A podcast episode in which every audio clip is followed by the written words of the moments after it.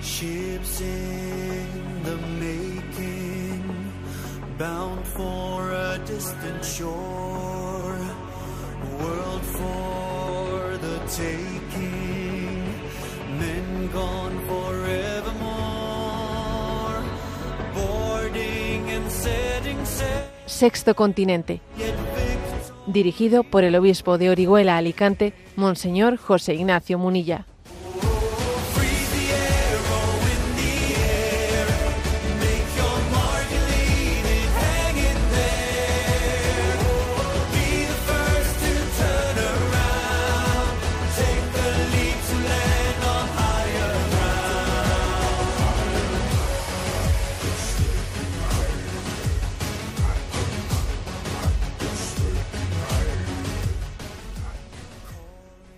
Cordial saludo a todos los oyentes de Radio María. Un día más, con la gracia del Señor, nos disponemos a celebrar, a realizar este programa llamado Sexto Continente, que lunes y viernes de 8 o 9 de la mañana, una hora menos en las Islas Canarias, realizamos aquí en directo en Radio María España.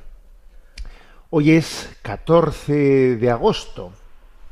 San Maximiliano María Colbe, ese enamorado de la Inmaculada, ese enamorado de nuestra Madre de Dios, al cual el Señor le concedió la gracia de morir en la víspera de la Virgen para poder entrar en la vida eterna, celebrar con María, asunta a los cielos en cuerpo y alma, esa gran fiesta de la Asamblea de los Santos.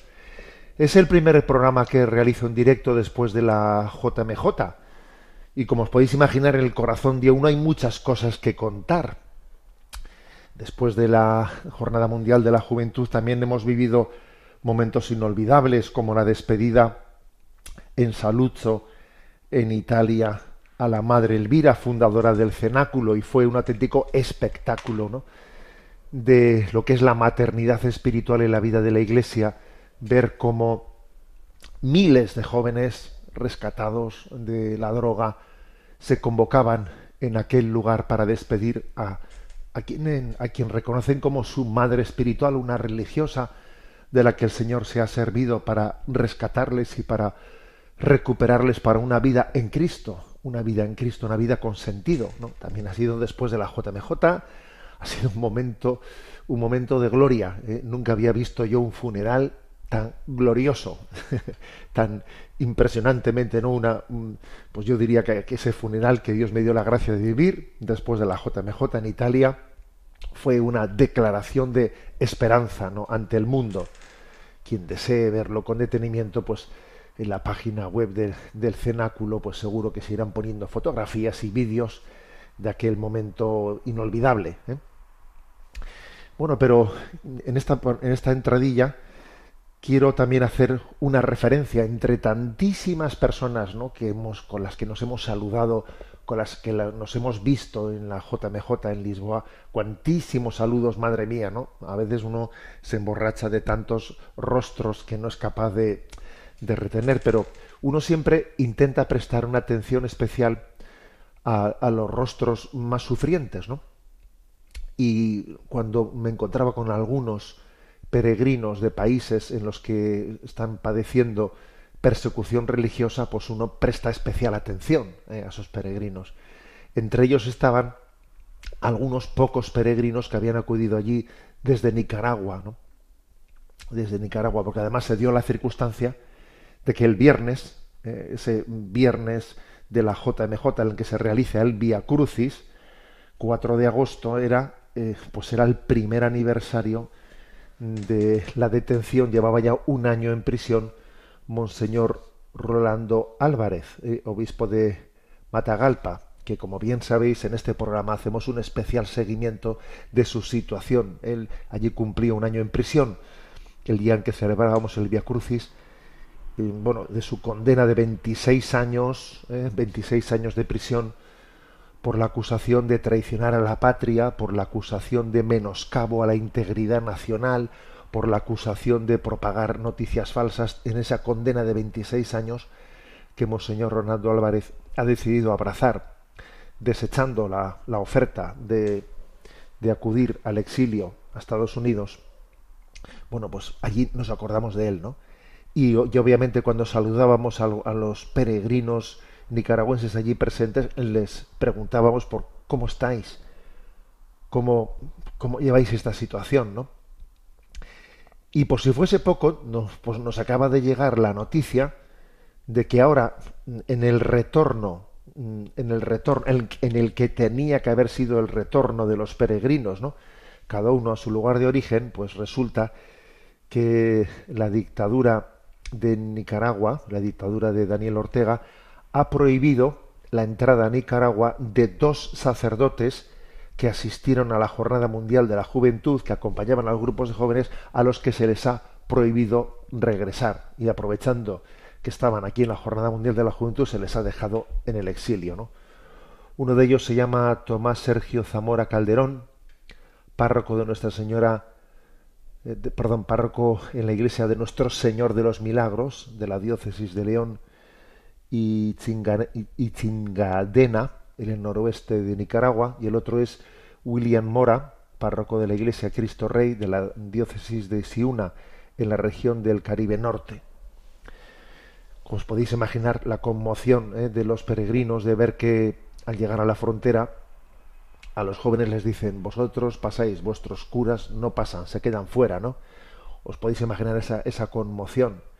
Además, pues en el caso del, padre Tomás Sergio Zamora, pues esta noticia pues ha supuesto una consternación porque es, es alguien, un sacerdote especialmente dinámico, cercano a sus, a sus feligreses, que durante mucho tiempo, mucho tiempo ha sido el responsable de Caritas León, Caritas que, como sabéis, ha sido obligada a cerrar, ha tenido que disolverse Caritas, también ha sido el tesorero de la diócesis. Y el otro sacerdote, William Mora, pues ha sido, mm, tenía una vida pastoral muy activa y era el responsable de la pastoral juvenil de la diócesis, el responsable de la pastoral juvenil, ¿no? Eh, como tantas veces ocurre, no se ha dado ninguna explicación de por qué se les deja eh, obligatoriamente en el exilio, y las autoridades de Nicaragua no han emitido ningún comentario al respecto. ¿no? Mientras tanto, Monseñor Ronaldo Álvarez lleva ya eh, un, un, año en prisión, como hemos dicho, y bueno, pues sin posibilidad de ser defendido, despojado también de la nacionalidad nicaragüense, y por lo tanto desprotegido de derechos, desprotegido de derechos sin que se le haya eh, reconocido a los, abogados defensores la, legitimidad para poder defenderle. ¿no? Creo que en este programa de, de Radio María, de Sexto Continente, más de una vez hemos dicho que tenemos un compromiso, un compromiso con, con los cristianos perseguidos. ¿no? Y le pedimos a la Virgen nuestra Madre, en esta víspera de su, de, de su fiesta de la solemnidad de la Asunción, que como tantas veces he dicho, ¿no? Pues que, llegue un día en que Monseñor Ronaldo Álvarez pueda también hablar en estos, en estos micrófonos, ¿no? Y saludaros a todos, ¿no? Y vivir también esa comunión, esa comunión de los santos que, que estamos viviendo en torno, en torno a la iglesia perseguida. Bueno, pues resulta, ¿eh? resulta que, que creo que el, el, encuentro de la JMJ ha sido un lugar en el que también se ha visualizado ¿eh? la iglesia perseguida. Tal vez esto es lo que no se ha perdonado, que la iglesia perseguida se visualice y que se celebre ¿no? El primer aniversario en ese Via Crucis, aunque bueno, se celebró con discreción, ¿eh? porque no se dijo públicamente allí en el Via Crucis, hoy es el primer aniversario en el, que Monseñor Ronaldo Álvarez está en prisión. No, pero claro, todos lo sabíamos y rezábamos por él. ¿eh? Por lo tanto, esta es la entradilla del programa. Como os podéis imaginar, uno tiene muchas cosas en el corazón para comentaros y os voy a decir que eh, ya pego un, algún pequeño adelanto ¿no? de por dónde va el programa de hoy de Sexto Continente. De toda la JMJ, tantísimas cosas, ¿no? Si a mí me dijesen, a ver, tienes que elegir una, pero ¿cómo voy a elegir una ante tantas cosas que hemos vivido? No, no, tienes que elegir una. A ver, mójate, ¿eh? mójate, elige algo que te parece que haya sido la, corona, la, joya de la JMJ 2023 en Lisboa. Pues sí, me voy a mojar y voy a decir que para mí el tesoro ha sido la celebración del Via Crucis, precisamente. la celebración del Via Crucis, de la cual ahora, del cual ahora vamos a hablar y os voy a extraer algunos audios que he ido preparando. Me parece que fue la corona, la joya de la JMJ Lisboa 2023. Sexto Continente es un programa que tiene interacción con los que sois usuarios en redes sociales, en Instagram y en Twitter a través de la cuenta arroba obispo munilla, con los que sois usuarios de Facebook a través del muro que lleva mi nombre personal de José Ignacio Munilla. Los programas anteriores de Sexto Continente los tenéis a vuestra disposición tanto en el podcast de Radio María como en las plataformas de Spotify, de iVoox y en la página web multimedia www.enticonfio.org. Allí también hay pues una sección en la que se puede fácilmente ¿no? pues escuchar los programas de Sexto Continente. Y por cierto, en esa página web en ticonfio.org, pues ahí tenéis eh, el primer apartado en el que está, que tiene el título como señor Munilla, la JMJ, en el que tenéis todos los vídeos, todos los vídeos de, grabados en, la JMJ, tanto de las intervenciones del Santo Padre como de las catequesis que un servidor, el que os hablo, pues pude dar también en aquel lugar, en aquel lugar, están a vuestra disposición en la página enticonfio.org. Bueno, y vamos adelante. ¿eh? Os decía que uno dice, bueno, entre tantas cosas que hemos vivido, entre tantas cosas, oye, ¿qué es lo que elegimos? No? Bueno, pues yo me quedo con ese Via Crucis, que fue una joya, una joya de Via Crucis, ¿no? Me he ido enterando de cómo se hizo ese Via Crucis, porque dije, madre mía, ¿quién habrá preparado este Via Crucis, no? Tanto en su contenido como en su formato. El contenido de las 14 mm, estaciones me pareció muy bueno. Luego he sabido que, bueno, pues que se seleccionó a 20 jóvenes de los cinco continentes para elaborar ese Via Crucis.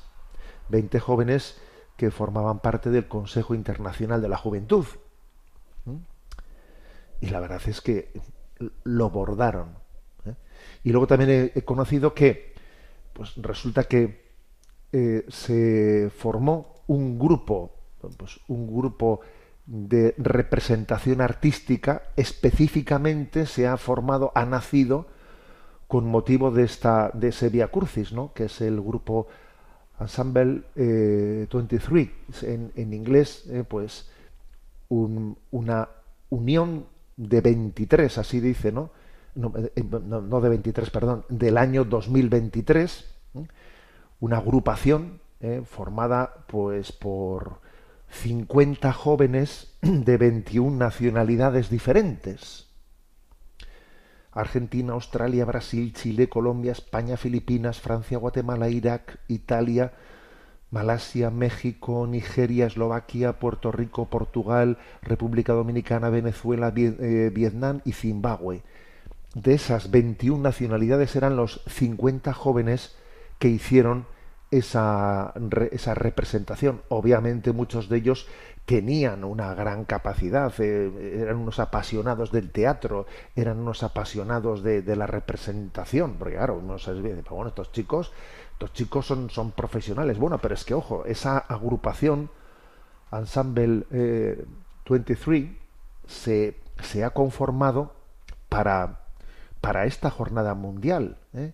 Y bueno, pues tendrán su recorrido, tendrán su recorrido a partir de ahora, ¿no? Ojalá su recorrido sea largo, pero fue espectacular, ¿no? La representación con una gran creatividad, con una gran creatividad iban escenificando el, el Via Crucis en una pues en una en un montaje muy singular, muy creativo, pero como digo, aquí lo principal fue el contenido, ¿eh? El principal fue el contenido.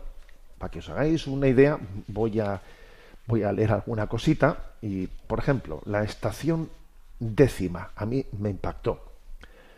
Muy cortito todo, ¿eh? muy breve, porque también eso tiene una gran gran valor el ser capaz de decir mucho en poquitas palabras, ¿no? Por ejemplo, la estación décima Jesús es despojado de sus vestiduras.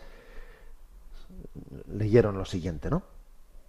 Te han despojado, Señor, te han despojado de tus vestiduras. Te miro sereno y confiado en tu verdad desnuda, incluso sin ropa. Tú no dejas de ser quien eres porque nunca te preocupas de construir una imagen de ti mismo. Tú en tu humildad, tú en tu integridad, tú en tu verdad. Pero nosotros vivimos en una tierra de espejos, donde lo que cuenta es la apariencia, la imagen. Selfies y más selfies. La tiranía del cuerpo correcto y la sonrisa perfecta. Fotos de ti mismo en las redes sociales, en poses cuidadosamente estudiados, post artificiales a la espera de los likes de los demás, la terrible sensación de no poder ser nosotros mismos, de tener que vendernos para gustar y no estar aislados, narcisismos que al final nos dejan solos en islas lejanas.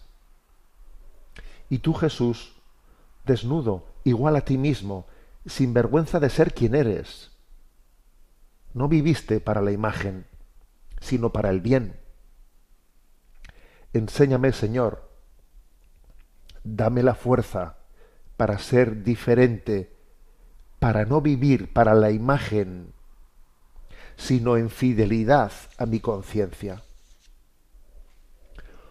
Por poner un ejemplo, esta fue este fue el texto de la estación décima, Jesús es despojado de sus vestiduras.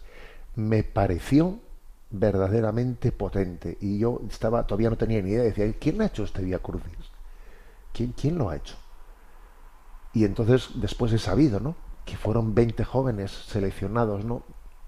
De todo el mundo quienes han elaborado este Vía Crucis. Y dijo, fíjate tú, si tenemos esperanza, ¿no? 20 estaciones maravillosas, con una reflexión profunda, dando en el clavo de dónde está la herida, sin ninguna tontería de ningún tipo, porque fíjate tú, podía haber habido alguna tontería, alguna concesión a toda esta ideología que vivimos en el momento presente. Nada, ninguna tontería. O sea, me pareció impresionante.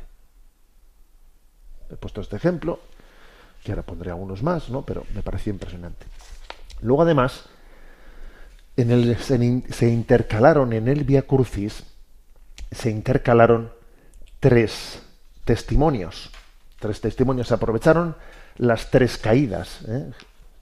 Sabéis que tradicionalmente en el Via Crucis la tercera estación es Jesús cae por primera vez, eh, la séptima estación Jesús cae por segunda vez y la novena estación Jesús cae por tercera vez. Después de cada una de estas tres caídas, se intercalaron tres brevísimos testimonios, que os los voy a poner. ¿eh? Son un par de minutos, ahí aparecieron en pantalla tres jóvenes.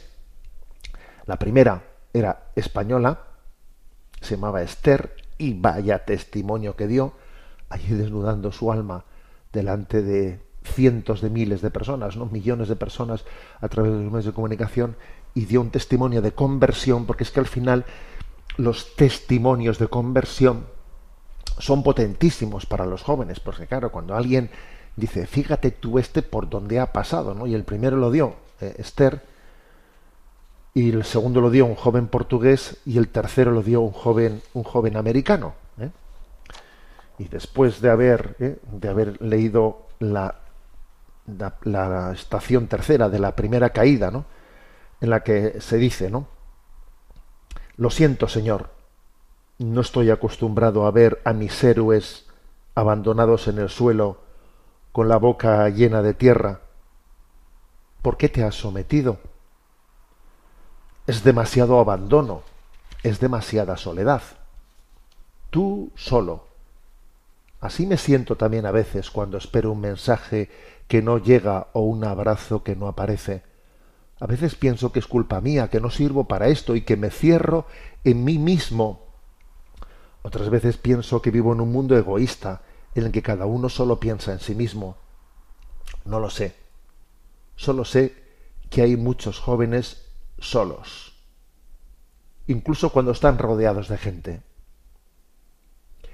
Te miro caído en el suelo, te imagino levantando la cabeza y mirándome te imagino diciendo, caigo contigo para levantarme conmigo.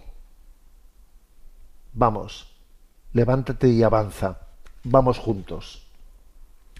Esta fue, este fue el texto, ¿no? Y a continuación, pues Esther allí eh, salió y, dio el siguiente testimonio. ¿eh? Y este os lo voy a poner. Son dos minutos, dos minutos y medio. Ella comienza diciendo, me crié lejos de la iglesia, pese a estar bautizada y haber hecho la comunión. Lo escuchamos. Pese a estar bautizada y haber hecho la comunión. Y a medida que crecí, me fui perdiendo en el mundo. Con poco más de 18 años vivía como casada sin estarlo, y tenía una relación muy dependiente que iba de mal en peor.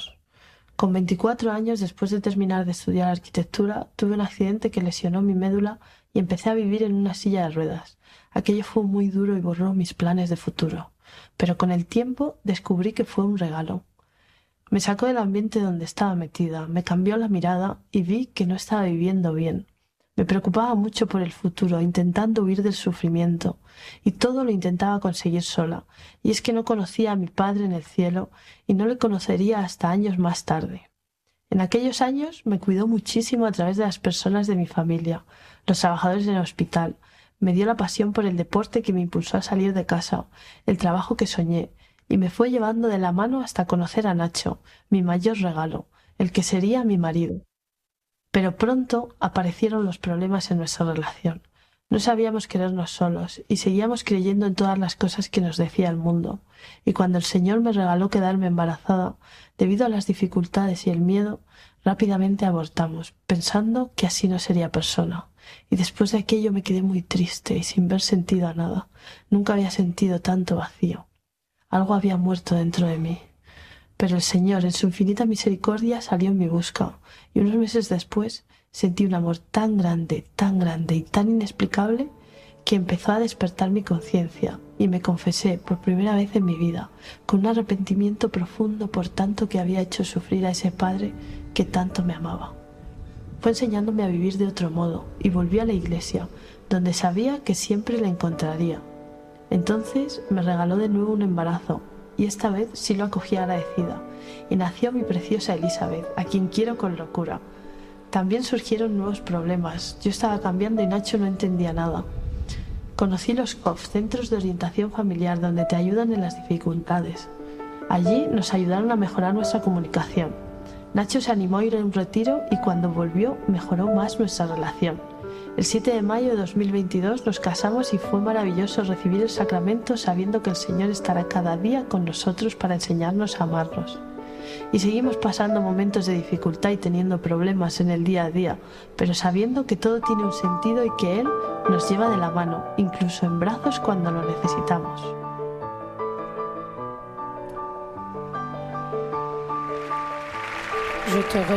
Este ha sido el testimonio bueno, pues eh, ahí se dio un impresionante aplauso a este testimonio de Esther en el que, claro, pues fijaros, ¿no? Que salga, pues que salga un joven, bueno, no tan joven, ¿eh? porque ya tiene 34 años, ¿no? Y cuente esta historia así en canal, como se dice, ¿no? Abriéndose en canal y contando una historia como esa, ¿no? En la que, en la que se ve el itinerario de una vida, en la que uno dice cuánto hemos sufrido, ¿no? hasta encontrar el sentido de la vida en Jesucristo, hasta abrirnos a un Padre que nos ama y nos quiere, ¿no? Pues fue, fue, fue impresionante, ¿eh? fue impresionante ver, ver, ver esto, un, testimonio en el que, bueno, por una parte se ve lo que es, eh, cuánto se sufre cuando uno se entrega a una relación afectiva, pues con 18 años estoy viviendo pues, de repente, ¿no? Estoy viviendo con un hombre, con, no soy madura para amar, es una relación, se convierte en una relación tóxica, no sabemos amarnos, ¿no? Se sufre tremendamente ¿eh? y de repente, pues a Esther le ocurrió que tuvo un accidente, que lesionó su médula y que tuvo que empezar a vivir en una silla de ruedas, ¿no? Tú fíjate a alguien que está viviendo de una manera desordenada y que se le quiebra la vida de esa manera, ¿no? imagínate pues, pues el sufrimiento que tuvo que ser para ella, aunque también ella en esa historia de salvación allí comparte que aquello le rescató también de la vida tan desordenada que tenía, ¿no? Pero claro, pero no podía dejar de sufrir tremendamente porque no conocía al Padre del cielo y entonces entender cómo había ocurrido eso, cómo Dios había permitido eso, pues también imagínatelo, ¿no? Pero sin embargo, ahí empezaba Dios a salvarla, fíjate. Ahí empezaba Dios a salvarla, porque cuenta ella, ¿no? Pues cómo se encontró en el hospital gente que le quería, mm, su familia que se vuelca en ella. Allí dice que le entró una pasión por el deporte, aunque tendría esa discapacidad de estar en silla de ruedas, pero bueno, también existía el deporte para esa situación y allí se entregó, conoció, ¿eh? conoció a Nacho, al que ahora es su marido, le conoció, aunque claro, pero no, pero también Nacho era inmaduro, no sabían encontrar con Cristo y entonces era una maravilla el enamorarse, pero seguían sin saber amarse, ¿no? Seguían sin saber amarse, ¿no? Y entonces no, no sabían cómo hacerlo y de repente se queda embarazada y, y el pensamiento del mundo les puede, les puede. ¿Y qué hacen? Pues abortan. Pues abortan. ¿eh? Y dice ella que el dolor que experimentó después de haber abortado fue tremendo. Eso de lo cual eh, todo el mundo abortista y feminista radical nadie quiere hablar de qué pasa después del aborto, que nos quedamos destrozados, ¿no? Y entonces, en ese momento, ahí le esperaba a Dios, en ese momento de haber tocado fondo, dice, ¿no? Que unos meses después sintió un amor tan grande, tan inexplicable, que despertó su conciencia. A mí me llamó la atención esa expresión, ¿no? Que tuviese una experiencia interior, ¿no? Estando tan hecha polvo. Una experiencia del amor de Dios en el que su conciencia se despertó. Sería bonito que Esther nos contase ¿Cómo pasó eso? Porque alguna circunstancia habría, sería quizás en una iglesia, vete tú a saber, ¿no? Que estando eh, como el hijo pródigo, ¿no? Tocando fondo después de haber abortado, después de... De repente le despertó la conciencia un amor tan grande, ¿no? Y dice, y me confesé por primera vez en mi vida, ¿no? Con un arrepentimiento profundo. Y descubrí que había un padre que me amaba, ¿no? Madre mía, vaya historia. Y cuenta cómo se quedó después embarazada de, su hija Elizabeth y cómo la acogió con gratitud y queriendo reparar también, ¿no? Pues el, embarazo anterior. Y, esto no es el, cuento de colorín colorado, no, no, porque dice ella, y surgieron nuevos problemas, porque teníamos malos hábitos, porque no nos sabíamos amar. Y entonces yo había cambiado y Nacho todavía no había tenido su conversión. Entonces fuimos al COF, al Centro de Orientación Familiar, para ayudarnos, ¿no? y Nacho tuvo pues su encuentro con Cristo en un retiro y entonces eh, pues el COF les ayuda a, amar, a perdonarse, adquirir buenos hábitos de vida, porque aunque uno se haya convertido arrastra todo el hombre viejo, ¿no? En sí. Y entonces, bueno, llega el momento en que se casan. O sea, se habían casado un año y pico, un año y poco antes de la JMJ, ¿no? y dice que bueno pues esto esto no es un dice conseguimos con dificultades teniendo problemas pero es que es que sabemos ahora dónde dónde confiarnos y dónde, pedir ayuda no y que es o sea toda esta historia allí Esther la contó delante de todo el mundo y eso fue potente fue potente no eh, yo a los jóvenes les dije mira a la vuelta de la JMJ tenemos que reposar cosas, porque aquí se han escuchado cosas demasiado fuertes para que en medio de este, ¿eh? de este regocijo que tenemos, pues es que las hemos escuchado, las hemos aplaudido, pero no nos hemos enterado de la mitad, de la mitad, de la mitad de lo que aquí se ha dicho. Esto hay que reposarlo, hay que reposarlo. Aquí ha habido muchos tesoros. Este Via Crucis ha sido preparado con un detalle y un esmero alucinante. Hay que reposarlo, ¿no? Y entonces, fijaros, ¿no? Este testimonio fue inolvidable. Bueno, pero todavía había dos más, ¿eh? Había dos más que voy a, que voy a por ellos y os, lo voy a compartir. Pero vamos a tener nuestro momento también musical de oración y como no, como no, pues vamos a hacerlo con el himno de la J de la JMJ, este himno que tantas veces hemos ido cantando estos días en los que se recuerda como María eh, pues se levantó y fue a prisa a servir a su prima Isabel.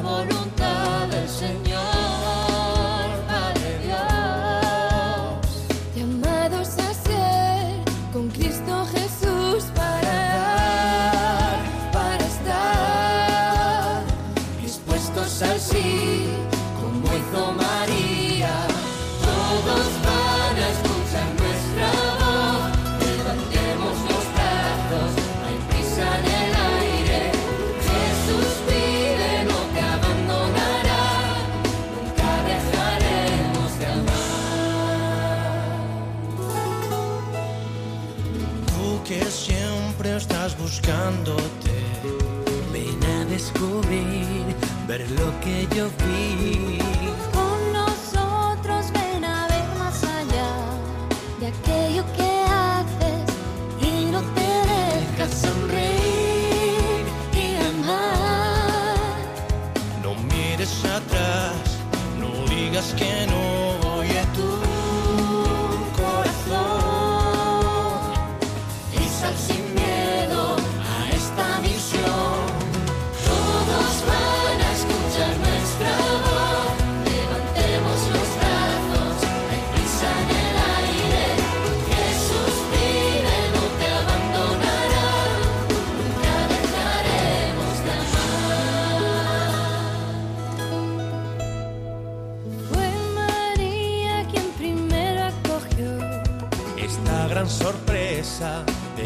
sin fin. Confiada quiso recibir este gran misterio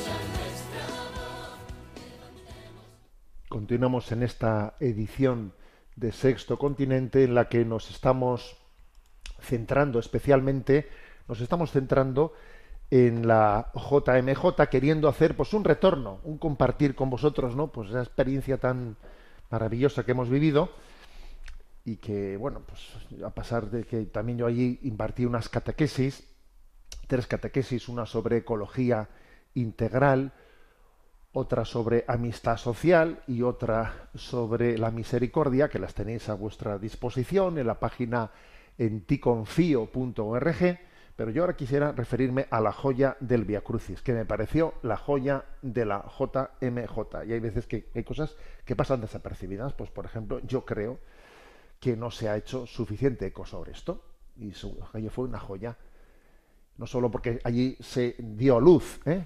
Eh, un nuevo, pues, una nueva agrupación artística cristiana que de, aquellos 53 eh, jóvenes, ¿no? Que, que, formaron eh, esa representación de Ensemble 23, sino que también porque el texto de, de las 14 estaciones fue impresionante, hecho por 20 jóvenes, y me pareció la representación maravillosa. El Santo Padre, la verdad es que eh, dijo unas palabras introductorias y fueron los jóvenes, fueron ellos, fueron ellos los que, los que dieron ese, ese gran testimonio. Bueno, hemos hablado de que había en las tres estaciones tres jóvenes que dieron testimonio. Hay que agradecer mucho a quien ha hecho ese esfuerzo de dar ese testimonio, porque obviamente lo ha hecho muy en público, todo su, todo, todo su entorno lo, va a conocer y a veces nos suele gustar, pues un tanto escondernos, ¿no? Esconder nuestra vida privada, pero también dice el Evangelio, no se enciende una luz para esconderla, ¿no? sino para dar luz al mundo. Entonces, cuando el Señor nos ha dado un, don, un don de conversión, pues con discernimiento, ¿no? Y sabiendo dónde es la manera prudente y conveniente de hacerlo, pero también el que uno comparta lo que Dios ha hecho con él, pues a veces es que uno tiene, siente la, el deber, la, obligación de conciencia de hacerlo. Bueno, el segundo fue un joven portugués, ¿eh? con, un, testimonio muy distinto al primero. Mm, después de leer la segunda estación, de, mejor dicho, la segunda caída de Jesús, que es la séptima estación. Y el texto era, otra vez en el suelo, Señor, cuando caemos una vez pensamos que fue un accidente, que fueron las circunstancias. Cuando caemos más a menudo, tenemos miedo. Miedo de que haya algún problema profundo en nosotros, un desequilibrio. Hoy, Señor, muchos jóvenes tenemos la cabeza complicada. Sufrimos ansiedades y depresiones problemas de alimentación, agotamiento. A veces nos cuestionamos quiénes somos y si merece la pena vivir. A veces nos sentimos muy deprimidos, con los pies en la tierra. Peor que tener un problema es ser un problema. Te miro tendido en el suelo, Jesús te imagino diciendo, me caigo contigo para levantarte conmigo. Sigue adelante, busca ayuda, ponte de pie y avanza. Vamos juntos. Impresionante el texto, ¿eh? Impresionante el texto en el que dice, bueno, los jóvenes tenemos la cabeza complicada, peor que tener un problema es ser un problema. Y entonces allí en la pantalla apareció este joven portugués que dijo lo siguiente, son dos minutos y está doblado. ¿eh? Vamos a escucharlo.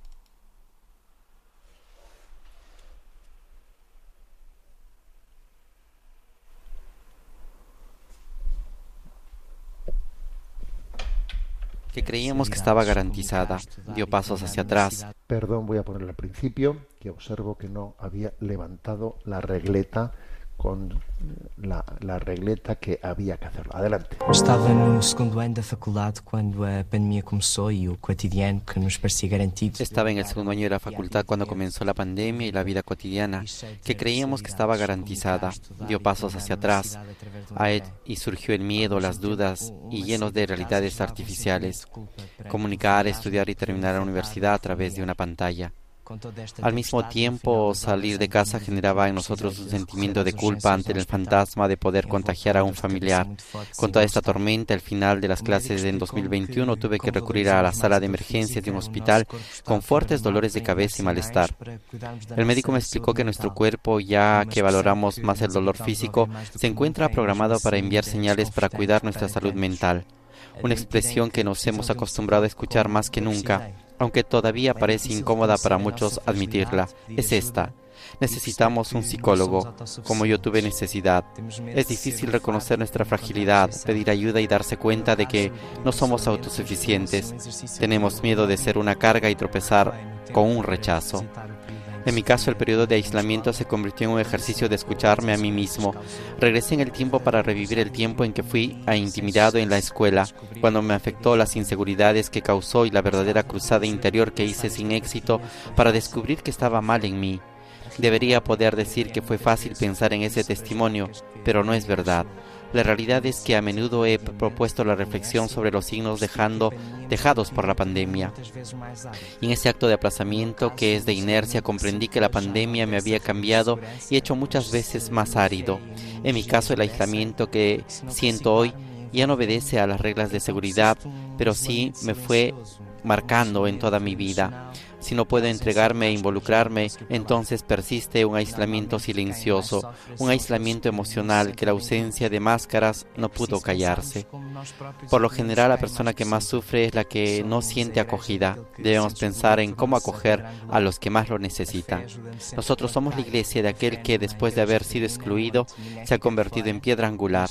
La fe siempre me ayudó cuando he caído la fe en una iglesia peregrina donde nadie permanece afuera e inspirada en el testimonio de la Virgen se levanta y elige como camino las casas y los corazones de quienes se sienten al margen, juntos como humanos. Es posible vencer todo aislamiento, todo individualismo.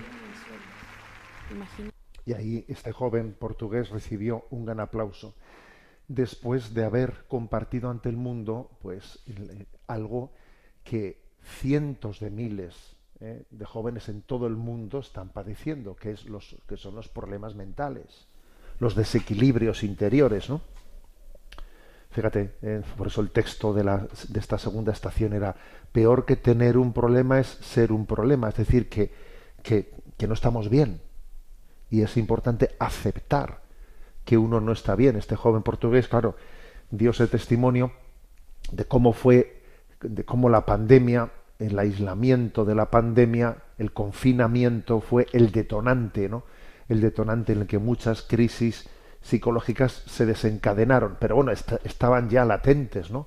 Estaban ya latentes. En su testimonio habló de cómo en esa crisis le sirvió para ver cómo había tenido heridas, heridas en la infancia, que que le habían dejado eh, profundamente tocado, que uno sigue adelante, pero que tiene heridas de, pues de que en la infancia ocurrieron cosas, de que si el bullying, de que si esto, que si lo otro, y, no, y, y, quizás el momento de la pandemia fue el momento en el que explotó una bomba, explotó esa bomba interior eh, en la que uno descubre que tiene eh, profundos desequilibrios, ansiedades, depresiones, problemas de alimentación, etcétera, y tiene que aceptar. La clave está en acepto mi limitación, tengo una limitación y tengo que pedir ayuda.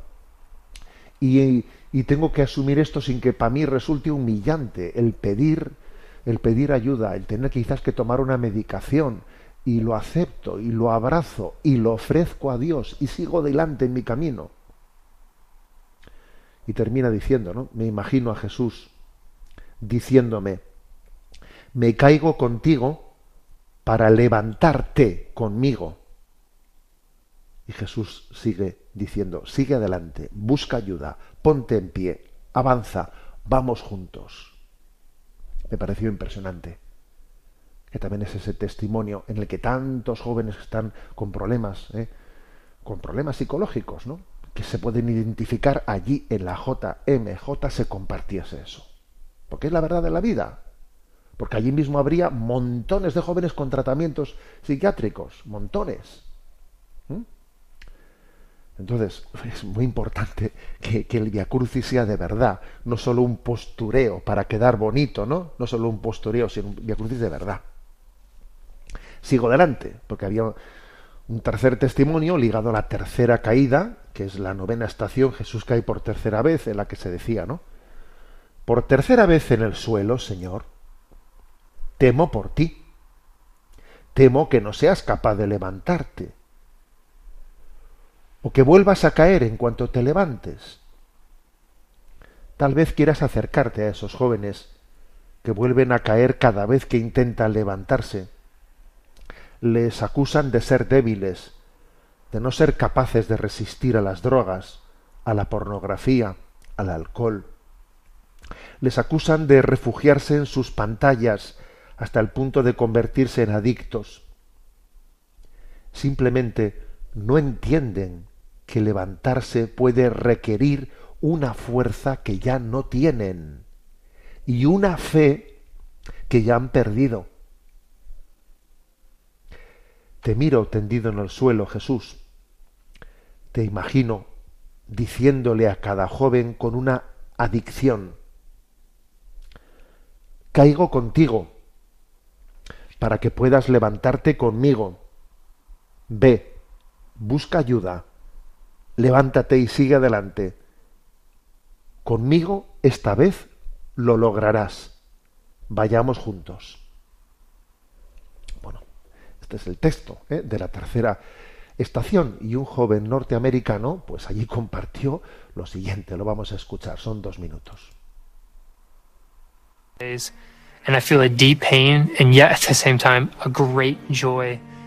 Hay momentos en los que pienso en los días que era más joven y siento un profundo dolor y al mismo tiempo una gran alegría. La realidad de mi vida es que soy una de las ovejas perdidas que Jesús vino a buscar. Crecí en una familia muy desastrosa con un padre que no se daba cuenta de su propio valor y de su identidad en Cristo y que estaba gravemente probado. Como resultado de su sufrimiento, hirió a los demás. Una de mis fugas de la vida doméstica fue la iglesia. Siempre me pareció que era mi hogar lejos de casa. He crecido según diversas tradiciones cristianas, pero siempre he tenido en el alma el deseo de algo más. Quería que ese encuentro con Jesús que todos a mi alrededor tenían, pero yo aún no había experimentado. No entendía que todo ese tiempo Él estaba ahí a mi lado. Cerca de la graduación de la escuela secundaria, mis padres vivieron un divorcio horrible y mi mundo salió de control. Me hundí en la depresión, luché contra la autolesión, me hice adicto a las drogas y decidí terminar con mi vida. Dejé que el dolor me llevara a abrazar mis dedos egoístas. Todo lo que conocía había desaparecido y no tenía ningún sentido de orientación.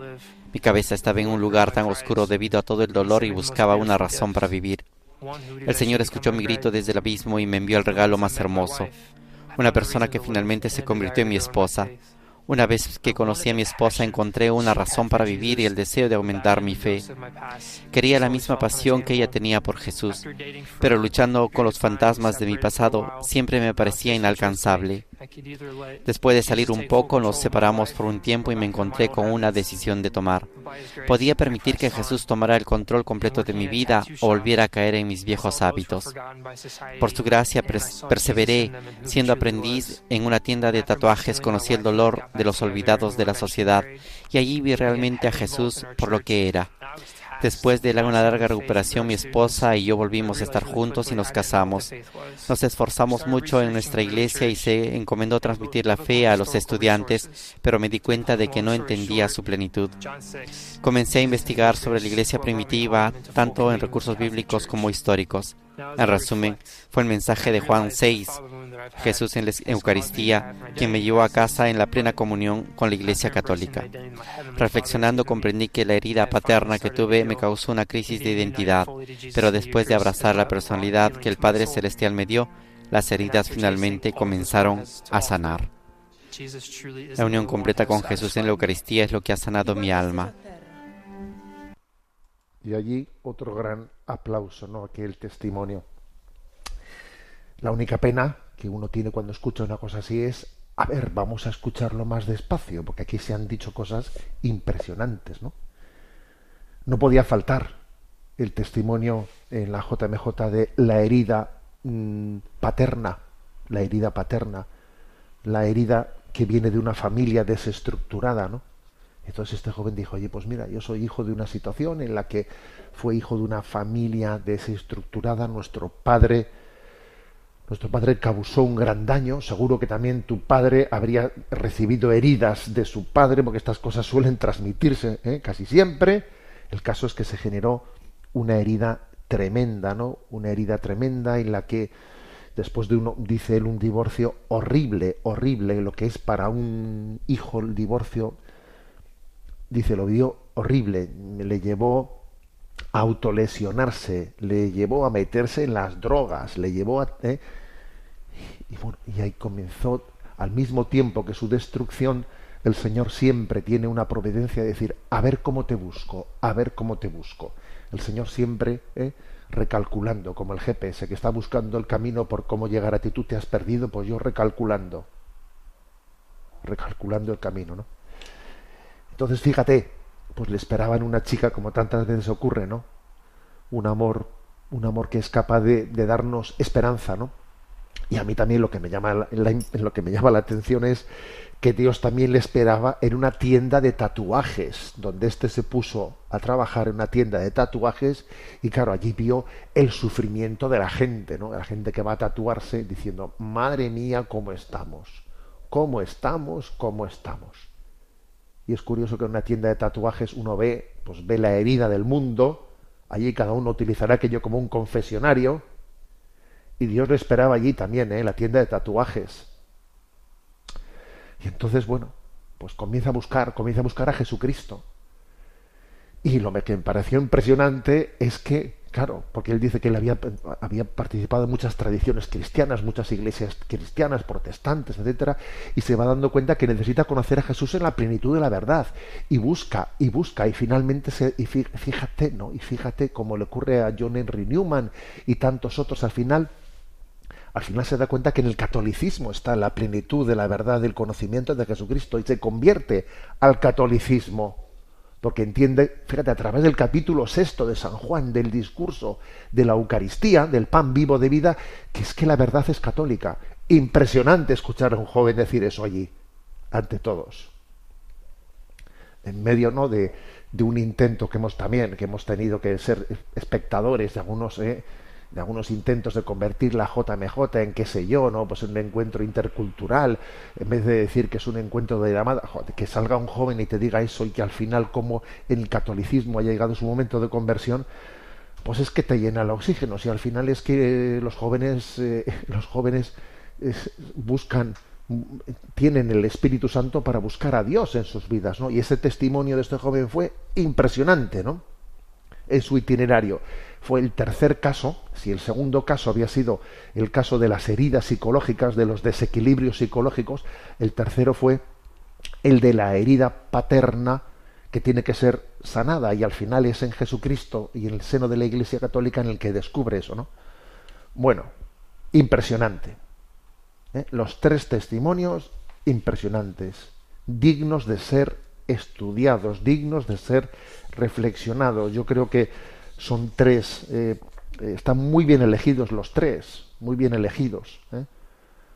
Muy bien elegidos. El primero, pues el de la española Esther, trae el caso de, de alguien pues que no, sin, sin conocer a Dios, pues Dios eh, se sirve también del caso de que alguien quede quebrado en silla de ruedas en su vida para comenzar un camino, un itinerario, pero claro, sin aunque le rescata, por otra parte le, enrabieta y necesita eh, y necesita descubrir a, Dios y, cae en el aborto y, vuelve de nuevo a, regenerarse con un amor con un amor puro, pero que necesita ser acompañado, que necesita ser acompañado por la Iglesia en los COF, etcétera, para para ordenar nuestra vida. El segundo, como he dicho, es el de los desequilibrios psíquicos, ¿no? especialmente vividos en torno al confinamiento del COVID. Y, el tercero, este caso de, eh, pues de, la herida, la herida paterna, la herida paterna que, que uno tiene que irla sanando y descubriendo al mismo tiempo que busca la plenitud de la verdad en Jesucristo y en la Iglesia Católica. Me han parecido tres testimonios de cien. Pero la joya de la corona la joya de la corona nos esperaba cuando ya pensábamos que habíamos, ya, como quien dice, llegado al fin de la JMJ y estando allí comienza a correr, eh, comienza a correr como la pólvora, comienza a correr como la pólvora la noticia de que había habido pues un milagro, un milagro que había acontecido pues justo a la víspera de la clausura, allí en Lisboa, ¿eh? justo a la víspera de la clausura de la JMJ, oye, que ha habido una, una chica madrileña que vino ciega a Lisboa y que ha hecho una novena a la Virgen María con sus amigas y que Dios le ha dado la vista. ¿Pero qué estás diciendo? Y empezó a correr como la pólvora el siguiente, ¿eh? el siguiente audio WhatsApp, que lo voy a poner ahora, que es de una joven que se llama Jimena, que tiene 16 años, creo, no sé si son 16 o 17, tiene esa edad y que fue con sus amigas son pertenecen a, un colegio eh, a un colegio de la obra fueron con sus amigas allí y ella pidió a sus amigas hacer una novena a la Virgen de las Nieves que sabéis que es el 5 de agosto y que llegó el último día de esa novena y en el último día ella pues comulgó y en esa comunión pues pidió a Dios de nuevo, ¿no? En la conclusión de la novena, el don de la sanación, lloró profusamente y cuando abrió sus ojos después de haber llorado, veía veía perfectamente ante la perplejidad de sus amigas que le rodeaban y, aquello fue, vamos, que como terminó, concluyó, hay también otro vídeo grabado, concluyó la Eucaristía leyendo ella allí eh, la oración de acción de gracias. Ella tenía incluso, dice, ¿no? Pues que llevaba dos años y medio mm, sin ver, y esos dos años y medio había aprendido el braille para poder leer y claro, ya no, no estaba muy segura de si se habría olvidado de, leer, ¿no? Y decían, bueno, todavía me, acordaba de cómo, de cómo se leía, ¿no? Vamos a escuchar su testimonio que fue, vamos, el broche de oro a la Jornada Mundial de la Juventud, ¿no? Y uno escuchando esto, pues se da cuenta como Dios tiene la última carta, la tiene Él, ¿sabes? Nosotros a veces haremos muchas tonterías, pero la última carta la tiene Dios. La última carta la tiene Dios, ¿no? Y entonces ahora de repente nos llega el, día de la clausura, nos llega este audio WhatsApp que está corriendo como la pólvora y en el que de repente se presenta uno joven que se llama Jimena, es un audio grabado para sus amigas, claro.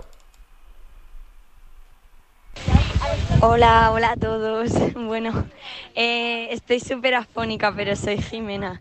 Em, bueno, simplemente quería agradecer a todos los que habéis estado acompañándonos en esta novena, porque bueno, esta mañana yo me he levantado, pues como llevo levantándome durante dos años y medio, viendo súper borroso, fatal.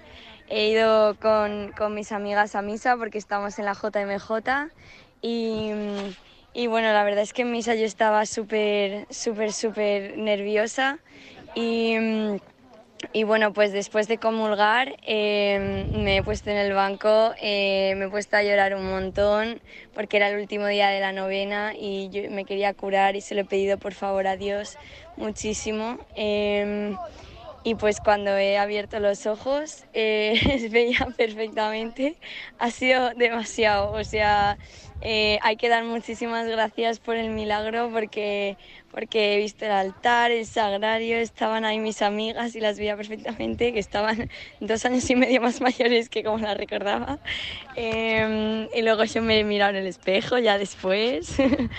También estoy un poco cambiada, pero eso. Y, y luego em, he leído la oración que hemos estado rezando para la para la, mm, para la novena y la verdad es que bueno, pues todavía leo bastante bien, no se me ha olvidado del todo, leo un poco lento, pero ya iré cogiendo práctica. Y bueno, estoy súper, súper contenta, o sea, de verdad, muchísimas gracias a todos por haber rezado tanto, porque esto ha sido una prueba de fe y, vamos, voy a llamar a todas mis hijas Nieves y Vamos, el 5 de agosto es mi nuevo cumpleaños porque la Virgen mm, eh, me ha hecho un regalazo que, no se me va a olvidar y bueno, ahora lo que queda de la JMJ es para dar gracias, haremos una misa o una novena o algo de acción de gracias porque, porque este es un regalazo. Así que bueno, muchísimas gracias a todos por haber rezado tanto por mí. Un beso muy fuerte. Bueno, pues esto nos lo tenía reservado nuestra Madre del Cielo, que fue como decir, yo voy a decir la última palabra sobre esta JMJ. Os he visto dudando de a qué veníais aquí. Os he visto que no teníais muy claro, ¿no? cuál era el motivo de esta convocatoria. Mi hijo San Juan Pablo II la puso en marcha para llegar al corazón de todos los jóvenes, ¿no? Y yo quiero reafirmar, es como si la Virgen dijese, yo quiero reafirmar a qué hemos venido aquí, ¿no? hemos venido a abrir los ojos, a abrir los ojos, a reconocer a Jesucristo como luz del mundo. Os lo quería decir. Eso es lo que María nos dice con este milagro. Y aquí concluyo este sexto continente. Me despido con la bendición de Dios Todopoderoso, Padre, Hijo y Espíritu Santo. Alabado sea Jesucristo.